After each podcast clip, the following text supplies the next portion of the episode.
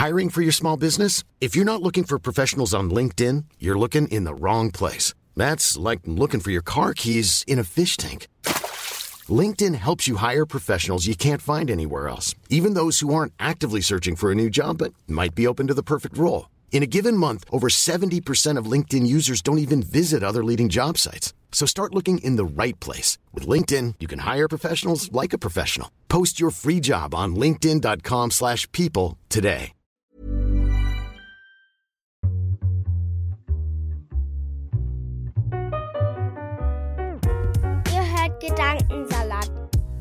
Ultimative Podcast mit Edwin und Yilmaz. Viel Spaß beim Hören. Hallo und herzlich willkommen zu einer neuen Folge Gedankensalat Podcast. Wir reden heute wieder über ein spicy Thema. Ich habe eine Gästin hier und äh, herzlich willkommen, Eden Kossmann. Danke, vielen Dank für die Einladung. Ich freue mich. Schön, dass du hier bist. Ja, äh, voll funny, wie wir uns gefunden haben. Irgendwie ähm, ist es so aus einem Workshop entstanden, diese Idee, den ich beim Liberal-Islamischen Bund gehalten habe. Eden war Mhm. teilnehmende Person und dann hatten wir auch natürlich so einen produktiven Teil. Und du hast so eine zehnminütige Podcast-Folge gemacht. Ich war so begeistert, dass ich zu Eden meinte, ey, hättest du Bock, eine ganze Folge aufzunehmen, wo wir ähm, im Detail über alles reden können. Eden war dabei und ich war so, yes, let's do it. Ich erzähle euch mal ein bisschen ähm, über Eden, warum sie hier ist, wer sie ist, was sie macht. Und zwar ist Eden Psychologin. Du hast in deiner Masterarbeit über die Orgasm Gap geschrieben, genau. Dazu kommen wir natürlich noch später. Und jetzt bist du in Berlin im Bereich der Sexualberatung und der Sexualwissenschaft tätig. Also ihr merkt schon, äh, was das Thema heute sein wird. Zusätzlich bist du auch Stressmanagement-Trainerin und bloggst auch noch über Achtsamkeit und Selbstentwicklung. Du hast auch bereits im Journal of Sex and Marital Therapy veröffentlicht. Glückwunsch! Also Danke. die Liste ist lang, wie ihr seht. Ähm, und als wäre das nicht genug, klärst du nebenbei auch noch auf Instagram zu genau diesen Themen auf. Inhalte wie Sexpositivität, Consent, äh, Polyamorie, bis hin zu Orgasm Gap, die weibliche Anatomie oder auch sex sexuelle Orientierung stehen bei dir auf der Tagesliste. Du gibst Workshops, hältst Vorträge und hast unter anderem auch schon mit Rebecca zusammengearbeitet. Falls ihr Rebecca kennt, wir haben schon eine gemeinsame Folge. Sie ist ja vom 331 Podcast. Und wir reden da über interreligiösen Dialog und feministische Religionsauslegung. Also falls ihr die Folge noch nicht gehört habt, unbedingt reinhören. Ich habe das Gefühl, dein Tag hat mehr als 24 Stunden. Deswegen bin ich dir so dankbar, dass du die Zeit gefunden hast, heute bei mir zu sein.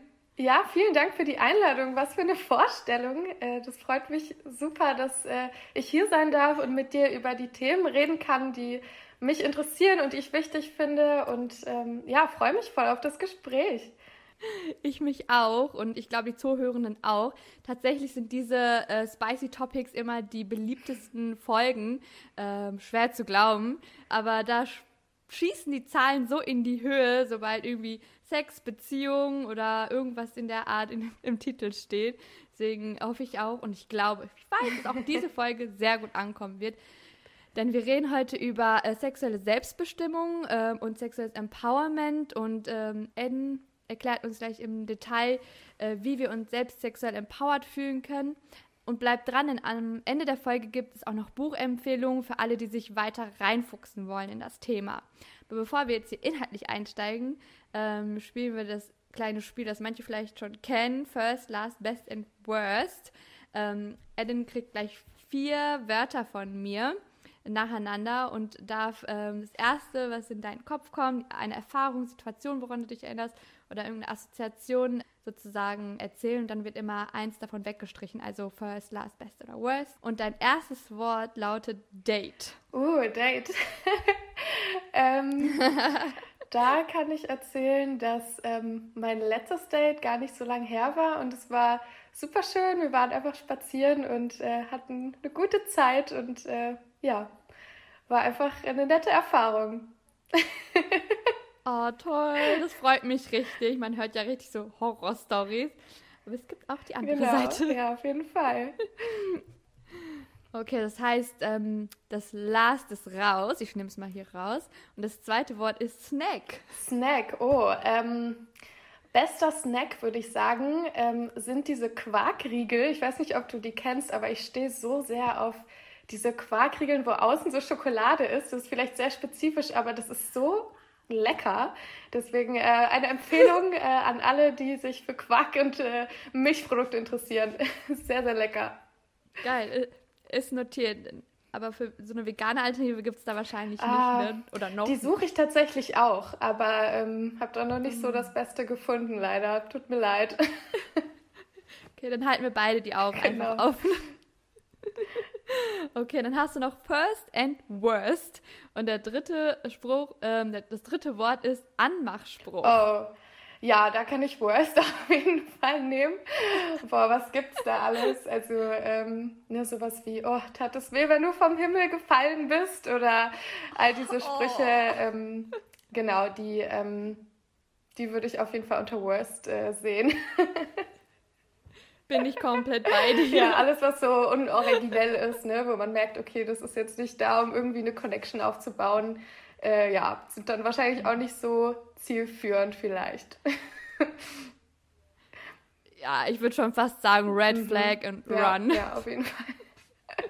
ist voll lustig, weil ich dachte, ich, ich kann auch mal eine kurze Anekdote. Mein ähm, Freund, der hat mich auch mit so einem Anmachspruch angemacht. Und ich dachte mir so, Alter, so generic, was ist mit dir? er meinte zu mir, als ich dich gesehen habe, dachte ich, äh, bin ich von den Treppen gefallen. So von wegen, du hast mich zum Stolpern gebracht, weil du so schön bist. Und ich war so, und dann habe ich ihn Monate später darauf angesprochen. Ich war so, warum denkst du dir so einen blöden Anmachspruch aus? Jetzt irgendwas sagen können, aber so eine Lüge mir aufzutischen, dass du irgendwelche Treppen runterfällst, so lame. Dass ich dann trotzdem mit ihm ausgegangen bin, ist voll nebensächlich.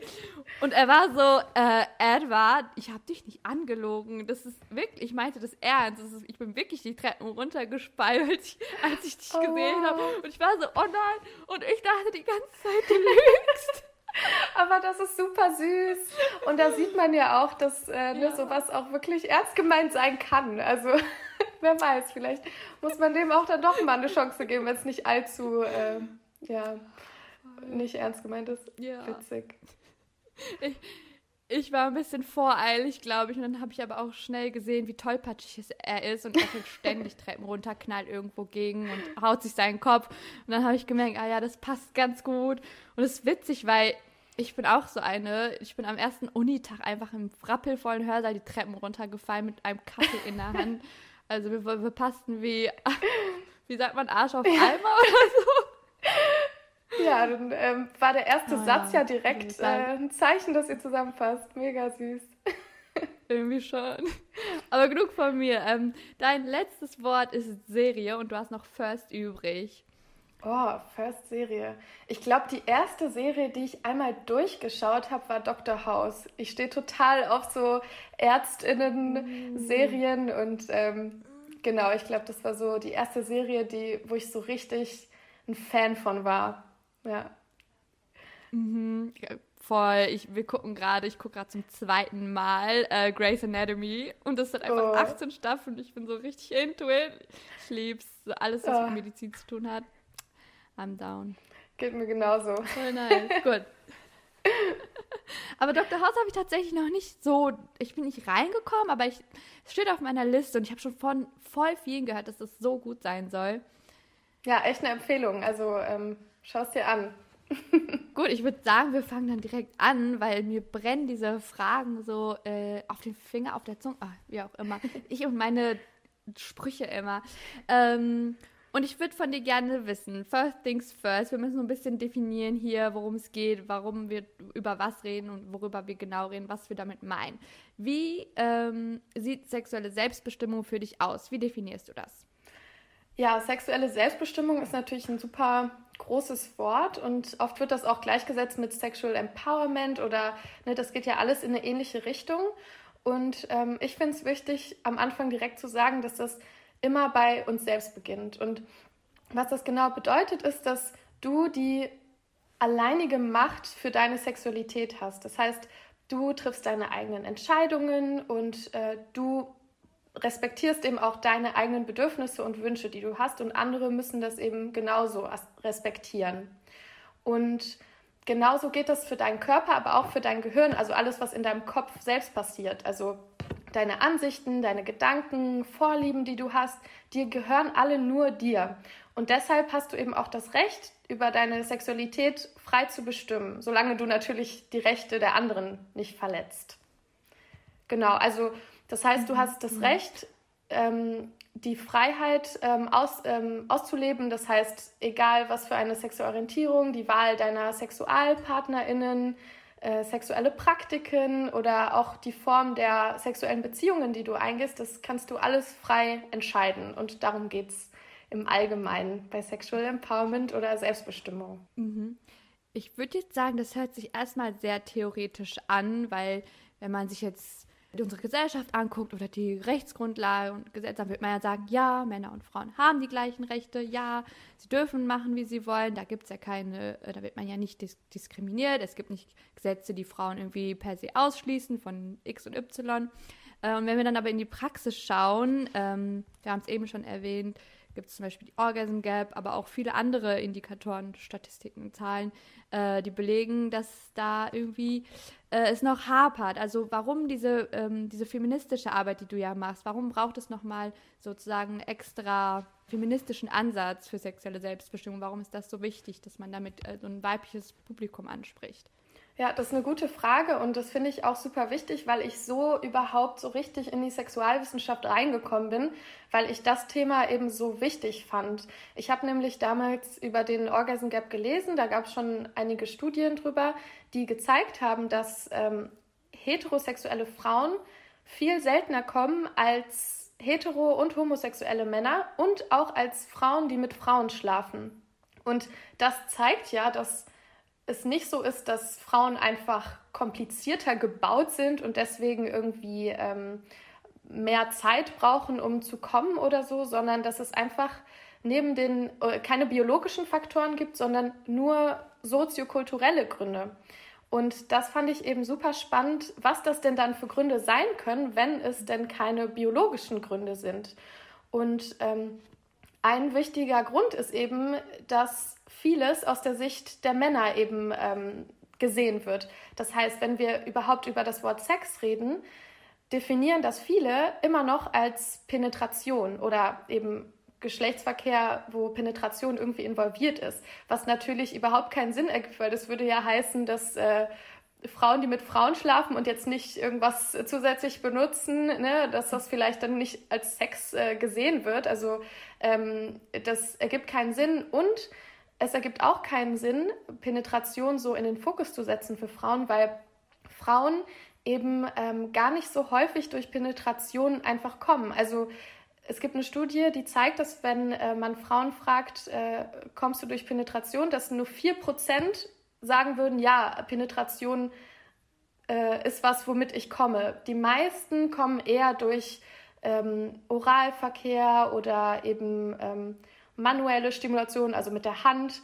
Ähm, und das wird eben gar nicht so gesehen, weil das eben alles so aus der männlichen Sicht ist, weil Männer natürlich leichter kommen, ähm, wenn äh, sie penetrieren. Und das ist zum Beispiel ein Grund. Und viele, viele Faktoren, wieso es eben schwierig ist für Frauen zu kommen, ist, dass eben ähm, es immer noch heterosexuelle Skripte gibt, ähm, ne, wie zum Beispiel, dass es den Vorspiel gibt. Und beim Vorspiel ist es vielleicht so, dass es Oralverkehr gibt, aber das ist nur, um die Frau zum Beispiel ne, so warm zu machen für den eigentlichen Teil, in Anführungsstrichen natürlich. Und ähm, dass dann, auch wenn der Mann kommt, dass es dann vorbei ist, laut diesem heterosexuellen Skript in unserer Gesellschaft. Und das ist eben super wichtig, dass man das mal hinterfragt und zu sehen, okay, wieso ist das eigentlich so? Und ähm, es gibt eben auch ganz viele andere Wege, Sex zu haben, die vielleicht auch eher ähm, für die Frau auch lustbringend ist. Und da finde ich es einfach super wichtig, das mal alles zu hinterfragen. Und wenn man dann sagt, nee, so Penetration ist das, was ich als Frau auch am liebsten mag, dann ist das ja auch voll, voll gut. Aber es ist einfach wichtig, das einfach mal ähm, ja, zu hinterfragen und zu sehen, okay, ist das bei mir überhaupt der Fall?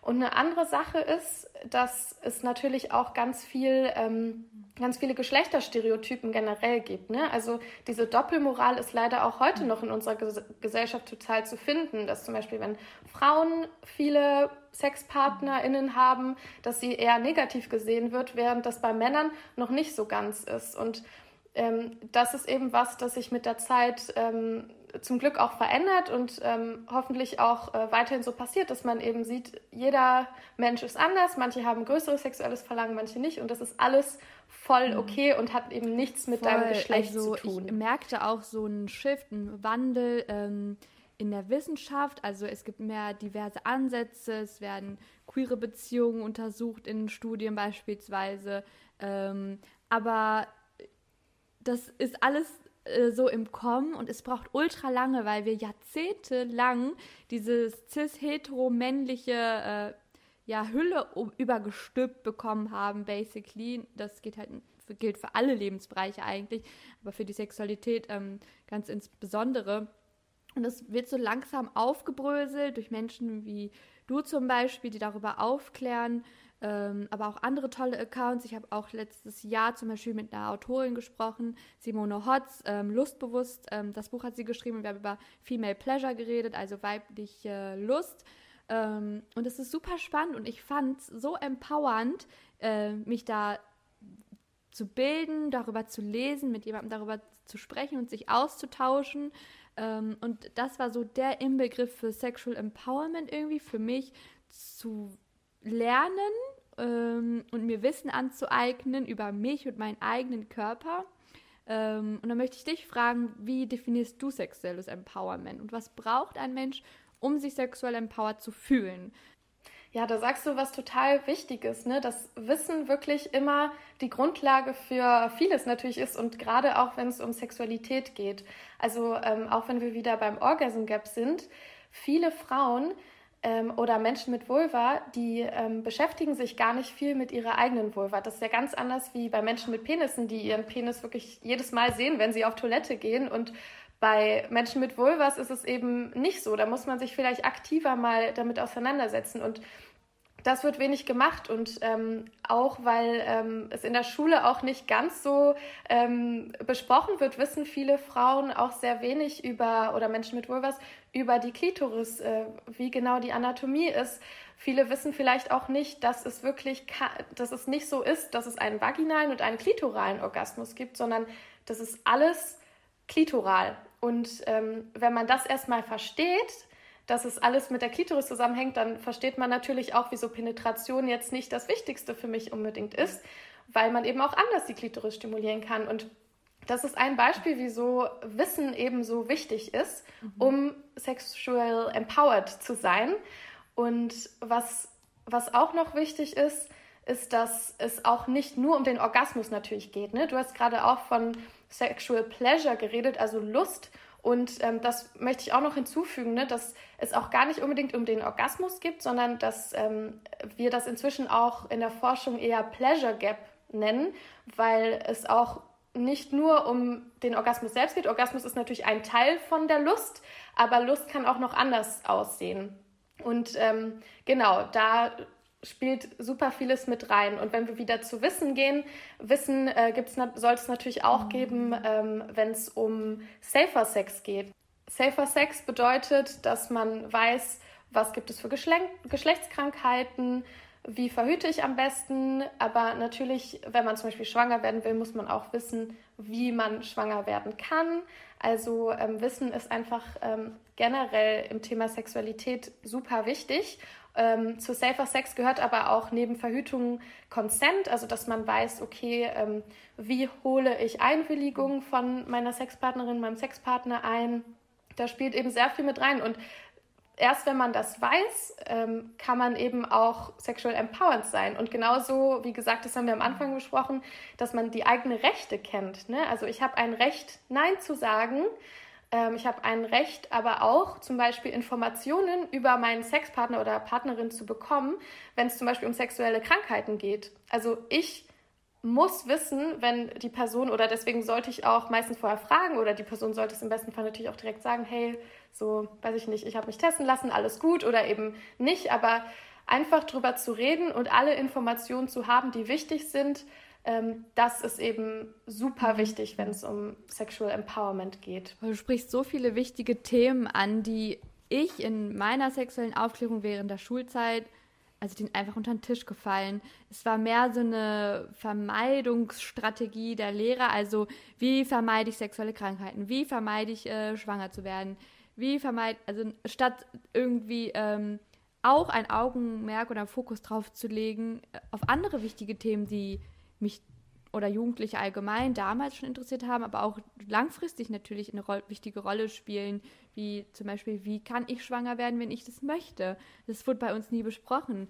Was heißt Ja und was heißt Nein? Also nur Ja heißt Ja und äh, alles andere Nein. Also das hat man ja auch in der ganzen MeToo-Debatte gesehen und die ganze Welle, ähm, wo man wo Männer sich dann in so Grauzonen bewegt haben und das immer zu ihrer Verteidigung gesagt haben, wobei ich mir denke, ja, aber wenn du doch weißt, dass du in einer Grauzone bist und dir nicht ganz sicher bist, dann lass es doch einfach lieber, statt dich in dieses Risiko zu begeben, äh, irgendwie und schon später in die Bedrohung zu kommen, ja, aber sie hat auch nicht so ganz ausdrücklich Nein, so, weißt du, was ich meine? Das sind so wichtige Diskussionen, die nicht geführt werden und die bereits aber schon Jahre früher ansetzen müssten eigentlich, um äh, Frauen vor allem oder Menschen mit Vulva oder weiblich sozialisierten Personen so ein ähm, Selbstbewusstsein zu geben. Auch, also ich, hab, ich hatte oft Situationen, wo ich mich nicht getraut habe.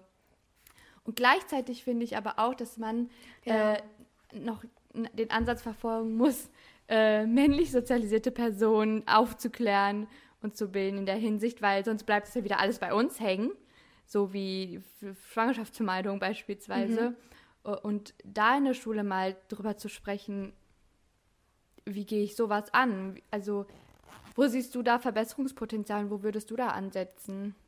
Ja, das ist ein guter Punkt. Also generell in der Schule wird, äh, so wie ich das erlebt habe, sehr auf äh, sexnegative Themen ähm, sich konzentriert. Ne? Also es geht viel darum, wie vermeide ich, wie du sagst, Schwangerschaft ähm, oder sexuell übertragbare Krankheiten.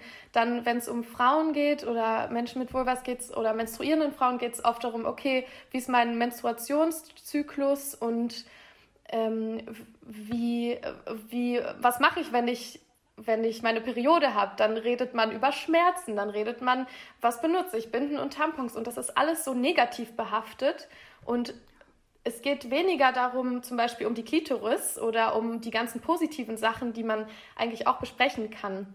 Und ähm, über weibliche Lust wird ja gar nicht geredet. Ne? Also ich hatte zumindest das Gefühl, dass äh, in meiner Sexualaufklärung in der Schule ich nie eine Antwort dazu bekommen habe, wieso Frauen überhaupt Sex haben sollten, weil das klang alles so, okay, du, das musst du vermeiden, das musst du vermeiden, aber über das Positive, dass man, dass es ja auch Spaß mhm. machen kann, das wird weniger erwähnt und ich glaube, ähm, diese Sicht muss verändert werden und wie du sagst, Consent muss viel mehr Thema werden. Ähm, ich habe zumindest das Gefühl, dass es das immer mehr wird und ähm, ja, ich glaube, dass so eine generelle Awareness einfach kommen muss für solche Themen und dass das einfach auch viel mehr angesprochen werden kann, ne? dass man versteht, mhm. das ist kein Tabuthema, das ist total normal. Jeder Mensch hat irgendeine Beziehung zur Sexualität und man kann darüber reden und es ist sogar mhm. gut, mhm. drüber zu reden. Voll. Und ähm, es, es, werden also nicht nur so Themen ausgeschlossen, ähm, sondern auch bestimmte Beziehungsformen, äh, Identitäten, aber auch Sexualität und damit ganze Gruppen von Menschen. Ähm, ich spiele jetzt natürlich auf die LGBTQ-Plus-Community an beispielsweise, aber auch ähm, alternative Beziehungsformen. Äh, vielleicht kannst du uns darüber noch ein bisschen erzählen. Genau, das ist super ähm, gut, dass du das ansprichst, weil das ist auch was, was zu Sexual Empowerment dazugehört, dass man die Normen, die die Gesellschaft einem vorlebt, dass man die vielleicht auch hinterfragt. Und dazu gehört die sexuelle Orientierung, ähm, auch die sexuelle Identität und auch eben, was für eine Beziehungsform wähle ich zum Beispiel. Und ähm, genau, wir wissen inzwischen hoffentlich alle, dass es ganz viele verschiedene sexuelle Identitäten gibt und Orientierungen. Es gibt auch Asexualität. Also alles ist normal und nichts äh, ist irgendwie ähm, was, wofür man sich schämen muss, sondern alles ist gut, wie es ist. Und ähm, auch bei den Beziehungsformen, ich glaube, da sind wir mhm. noch nicht ganz so weit. Also ich habe das Gefühl, dass da noch ein bisschen mehr Wissen fehlt, ähm, was zum Beispiel genau Polyamorie ist und ähm, was, äh, wie kann man sich das vorstellen. Und ähm, ich finde, es ist wichtig, wenn wir jetzt zurück auf ähm, sexuelle Selbstbestimmung und Empowerment kommen, ähm, dass wir da auch einfach schauen, okay, ähm, wie definiere ich für mich Liebe? Ne, das muss nichts mit Sex zu tun haben, kann es aber. Und ähm, entweder ich sage, Liebe ist ähm, was, was vielleicht ähm, nicht limitiert ist. Das heißt, ähm, ich kann eine Person lieben und wenn ich eine andere Person liebe, dann ähm, ändert das nichts an die Liebe, die ich an die erste Person verspüre. Und ähm, dann ist natürlich noch eine andere Frage, okay, wie möchte ich dann äh, leben? Also will ich dann auch mehrere Beziehungen führen oder reicht mir eine? Ähm, möchte ich dann auch mit mehreren Personen Sex haben oder nicht? Das sind alles Fragen, die man sich stellen kann. Und ähm, das ist aber auch voll okay, wenn man sagt, nee, Polyamorie ist nichts für mich. Wichtig ist einfach nur, dass man versteht, es gibt kein allgemeingültiges Beziehungs- oder Familienkonzept, das für jede Person funktioniert, weil eben jede Person individuell ist natürlich. Und deswegen geht es einfach darum zu schauen, äh, wer bin ich, was für ein Konzept passt zu mir und was macht mich eben langfristig glücklich. Voll, also ich, was ich da raushöre, so ist, äh, dass man ähm, kritisch hinterfragen muss, all diese gesellschaftlichen Normen ähm, und Erwartungen, die dann eingestellt werden und gleichzeitig sich selbst reflektieren, was ja auch eine ganz schöne Menge Arbeit ist und vielleicht gerade da deine Beratung auch ins Spiel kommt. Was sind denn so typische Probleme oder Anliegen, mit denen deine Patientin, wenn du darüber reden kannst oder da ähm, zu dir kommen, die, diese Fragen, die häufig auftauchen. Ähm, vielleicht hört ja auch jeder äh, jemand zu, der gerade so eine ähnliche Frage hat und ähm, kann gerade ja eine Antwort darauf finden. Ja, also nach meiner Erfahrung ist es so, dass viele Klientinnen, gerade Frauen, zu mir kommen, die sich noch nie so viel mit der eigenen Sexualität überhaupt befasst haben, mit der eigenen Anatomie auch nicht. Und ähm, oft kommen sie zum Beispiel, weil sie äh, keine Lust empfinden und das vielleicht ein Problem dann in der Partnerschaft wird oder sie versuchen, äh, sich einfach besser äh, zu verstehen, weil sie eben nie die Möglichkeit hatten, sich mal wirklich damit auseinanderzusetzen. Und ähm, da sage ich immer, dass es super wichtig ist, dass man anfängt, sich selber erstmal kennenzulernen. Und dazu gehört eben auch der Körper dazu. Also eine Sache, die ähm, ich gerne anbiete, ist, dass sich die Klientin mal bei sich zu Hause zum Beispiel vor dem Spiegel stellt und einfach mal ähm, im besten Fall nackt, aber muss auch nicht, sich einfach mal anschaut und vielleicht lächelt oder sich Komplimente macht oder an Dinge denkt, äh, die der Körper super macht. Äh, ne, der Körper ist zu so vieles fähig und das kann man ruhig auch dann mal ähm, ja, anerkennen. Und ähm, je öfter man das tut, dass man sich einfach mal im Spiegel anschaut, mit Klamotten oder ohne, ähm, das führt schon dazu, dass man sich einfach wohler in der eigenen Haut schon fühlt. Und ich glaube, das ist oft der erste Schritt.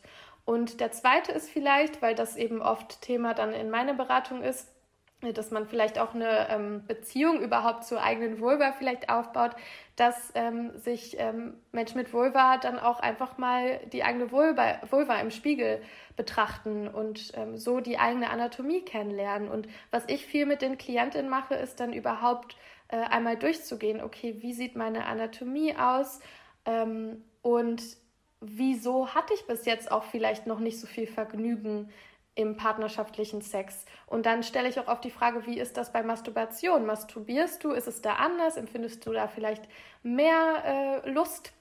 Und ähm, zusätzlich zur ähm, Anatomie ist es auch wichtig, sich zu fragen, was für Bedürfnisse habe ich eigentlich? Also was gefällt mir, was gefällt mir nicht? Also das, was ich auch oft erlebe, ist, dass das ähm, sich Frauen gar nicht so oft stellen. Also dass einfach irgendwie ne, äh, ähm, partnerschaftlicher Sex so entsteht, aber dass, wenn man die Person mal fragt, okay, aber was genau wünschst du dir, dass man da erstmal drüber nachdenken muss. Und ähm, da ist es, ähm, glaube ich, hilfreich, wenn man da einfach so ein paar Impulse bekommt oder Übungen an die Hand bekommt, wie man eben ähm, das selber erforschen kann. Und ähm, da ist eben Solo-Sex, also Masturbation, äh, natürlich eine ganz gute Möglichkeit. Also ähm, das gebe ich meinen Klientinnen immer mit, dass ähm, es echt eine gute Investition ist ähm, in die eigene Intimität, ähm, wenn man eben sich selbst erforscht, schaut, okay, welche Stimulationen bereiten mir Genuss und ähm, was ähm, mag ich vielleicht auch nicht, dass man das eben dann auch mit äh, dem Partner oder der Partnerin kommunizieren kann. Und da sind wir wieder bei äh, dem, was ich ganz am Anfang gesagt habe, dass äh, Sex und Sexual Empowerment bei dir selber beginnt. Da schließt sich der Kreis basically und ähm, spätestens nachdem ich diese Miniserie The Principles of Pleasure bei äh, Netflix gesehen habe, war mir klar, der Kreativität sind, was Toys äh, angeht, keine Grenzen gesetzt. Also da ist wirklich für jeden und jede was dabei, wenn man sich dann rantrauen will. Aber so wie ich das bei dir raushöre, ist es das wert. Und was ich auch, glaube ich, noch so was so mitschwingt gerade, ja, wenn man über Sexualität und äh, sexuelles Empowerment spricht, äh, ist Akzeptanz ganz wichtig äh, von einem selber, seinem Körper, seinen Bedürfnissen, dass man sich, dass man so ins Reine mit sich selbst kommt, aber auch ähm, Selbstwertschätzung und dann, um das vielleicht noch einen Schritt weiterzuführen, Selbstliebe. Ist so ein bisschen klischeehaft irgendwie.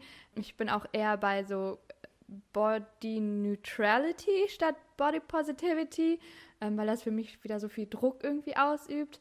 Aber ja, das sind so wichtige Grundpfeiler, glaube ich, wenn man sich dem ganzen Thema annähert. Also du hast lauter Punkte genannt, bei denen man jetzt als zuhörende Person ansetzen kann, um das eigene Sexual Wellbeing, äh, ist ja auch so ein Wort, was ähm, die Kreise macht gerade, ähm, anzugehen und auszubauen, ähm, sich selbst wohler zu fühlen, alleine, aber auch mit PartnerInnen. Und ich finde es toll, dass du den Menschen so Tipps an die Hand gibst. Und deswegen würde ich als Abschluss sagen, ähm, hast du uns ja noch eine Buchempfehlung mitgebracht. Genau, vielleicht möchtest du zu den Büchern ein paar Worte loswerden.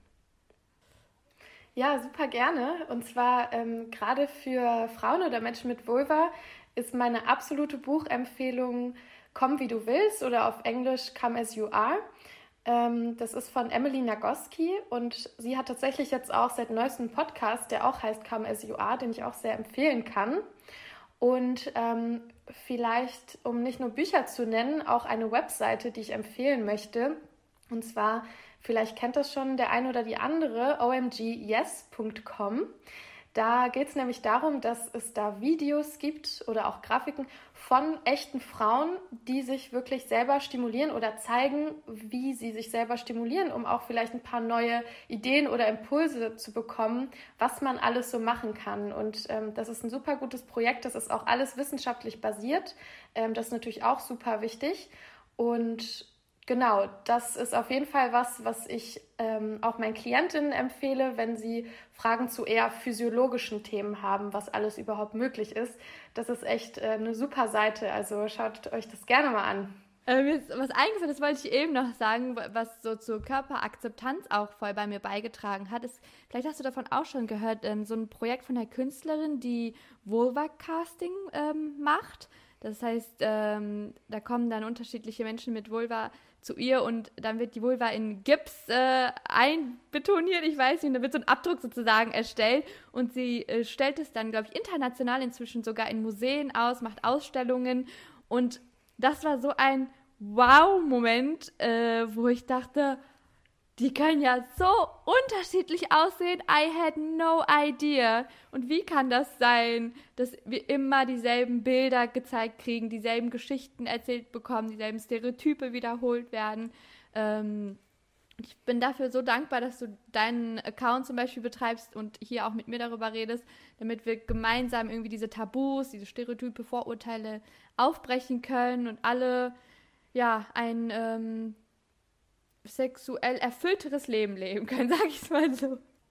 Ja, total. Das ist so wichtig und mh, mm, das, was du sagst, ne, dass man irgendwie lernt, krass, ähm, ich bin normal oder besser gesagt, es gibt kein Normal. Alles ist ja. gut, wie es ist und ne, das sieht man ja auch an dieser, ich glaube, das, was du meinst, ist Vulva Gallery. Das kann, oder mm. zumindest gibt es das auch, dass man da eben so alle verschiedene Vulven sieht. Ähm, und genau, das ist einfach so ein, ein guter Weg, um zu sehen, hey, äh, ich bin gut, wie ich bin, oder zumindest äh, gibt es nichts, was an mir falsch ist oder wofür ich mich schämen muss. Mhm. Und deswegen sagen wir auch nicht mehr Schamlippen oder so, sondern Vulvalippen oder wie auch immer man das sonst nennen möchte. Aber wichtig ist eben auch, dass man die Sprache verändert und ähm, dass eben alles weniger negativ und weniger schambehaftet wird, mhm. weil es dafür wirklich keinen Grund gibt. So schön. Äh, ich habe schon eben gesagt, wir wollen die Folge abschließen, aber mir sind noch zwei Fragen gekommen, die ich übersprungen habe. Ähm, und zwar äh, erwähnst du auf deinem Account auch, dass ähm, beispielsweise die Vorstellungen über den Orgasmus in, äh, unterschiedlich sind in verschiedenen Kulturen. Und da wollte ich dich fragen, wie beeinflusst die Gesellschaft, in der wir leben, die Art und Weise, wie wir Orgasmen sehen, definieren, praktizieren oder auch leben? Mhm. Genau, ich glaube, ähm, dass in verschiedenen Kulturen der Orgasmus selbst äh, unterschiedliche Wichtigkeit haben kann. Also häufig wird das ja so definiert, zum Beispiel, wenn man Menschen fragt, okay, was ist erfolgreicher Sex, dann wird oft sowas wie ähm, das Auftreten eines Orgasmus als äh, Definition dafür genommen. Und das muss eben nicht so sein. Also es gibt auch Kulturen, wo der Orgasmus ein, eigentlich nebensächlich ist. Und ähm, das finde ich eben auch wichtig, dass man da sind wir wieder beim Hinterfragen von Normen, dass man eben Normen hinterfragt und schaut, okay, wieso ist jetzt Orgasmus genau das, was wichtig ist? Und das mache ich auch viel in der Beratung, dass wir uns anschauen, okay, es gibt so viele Arten, Lust zu empfinden. Dafür braucht man nicht unbedingt einen, einen Orgasmus, dafür braucht man eigentlich nicht viel. Dafür braucht man ganz sicher keinen keine Penetration. Es reicht auch, ne, wenn man sich einfach ähm, streichelt oder so. Alles kann irgendwie Lust geben. Und ähm, dann kommt man so ein bisschen weg von dieser Fixierung ähm, von ähm, Orgasmus.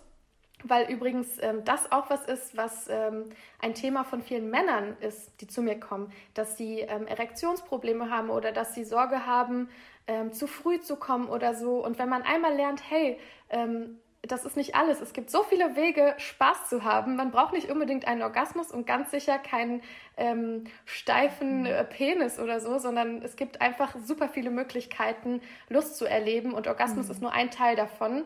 Ich mhm. glaube, das ist was, was äh, es sich lohnt, ja, zu verinnerlichen. Mhm. Voll. Kann ich so unterschreiben. Und die zweite Frage, ähm, ich weiß nicht genau, ob man so eine pauschale Antwort drauf geben kann. Ähm, aber du arbeitest ja auch mit unterschiedlichen Communities zusammen und ähm, hast ein diverses ähm, ja, Klientel, würde ich sagen. Ähm, und gibt es da kulturspezifische Ansätze oder Sachen, die man beachten sollte, wenn man mit so einem heiklen Thema, sage ich mal, also wir beide reden jetzt ziemlich unbefangen darüber, ähm, aber wenn man so in die breite Gesellschaft guckt, ist es bei vielen Menschen noch ein sehr schwieriges ne, Tabuthema. Ähm, ja, gibt es so kulturspezifische Ansätze, die man ja bei unterschiedlichen Communities beachten sollte, wenn man mit denen zusammenarbeitet. Weil ich weiß zum Beispiel, wenn ich äh, ja mit der muslimischen Community irgendwie oder mit Zuge wie auch immer, mit muslimisch sozialisierten Menschen darüber rede, ist es oft ein Thema, was überhaupt nicht besprochen wird, weder zu Hause noch unter FreundInnen so. Ähm, und da würde ich das ganz anders angehen, als ich es jetzt hier mit meinem Podcast zum Beispiel mache. Wie sieht es bei dir aus und wie handhabst du das? Ja, also genau, es hat natürlich super viele ähm, Einflüsse von Kultur, von Religion und da ist es auch super wichtig, äh, dem Raum zu geben und zu schauen, okay, ähm, woher habe ich die Annahmen über die Sexualität, ähm, wie bin ich sozialisiert worden und was verbinde ich mit Sexualität? Ist es was, was ähm, wo ich eher gelernt habe, das ist was äh, Negatives, was äh, Gefährliches oder ähm, was genau ähm, verbinde ich damit. Und je nachdem, was es ist, äh, ist es eben gut, da damit äh, zu arbeiten und zu schauen, okay, möchte ich daran was verändern? Weil ähm, Menschen, die zu mir zum Beispiel in die Beratung kommen, die kommen ja nur, wenn äh, sie irgendwas verändern wollen oder ähm, genau irgendwas belastend ist.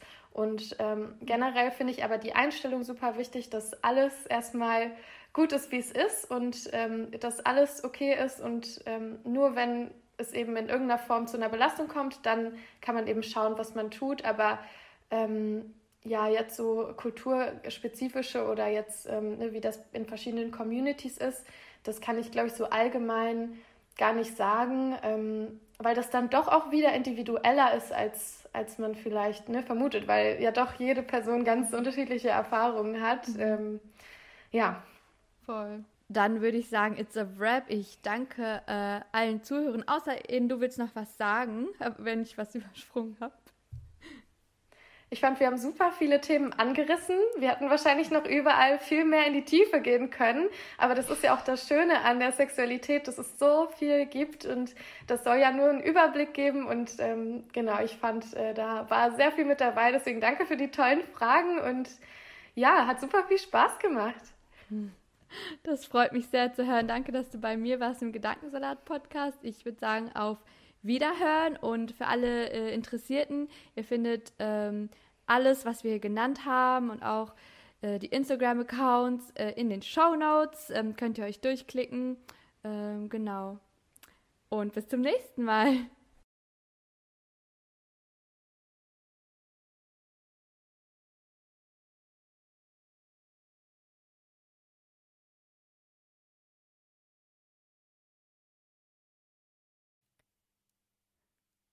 Produktion, Idee, Konzept, Redaktion, Schnitt und Coverillustration von Elvanur Yilmaz. Intro von Dönerboy.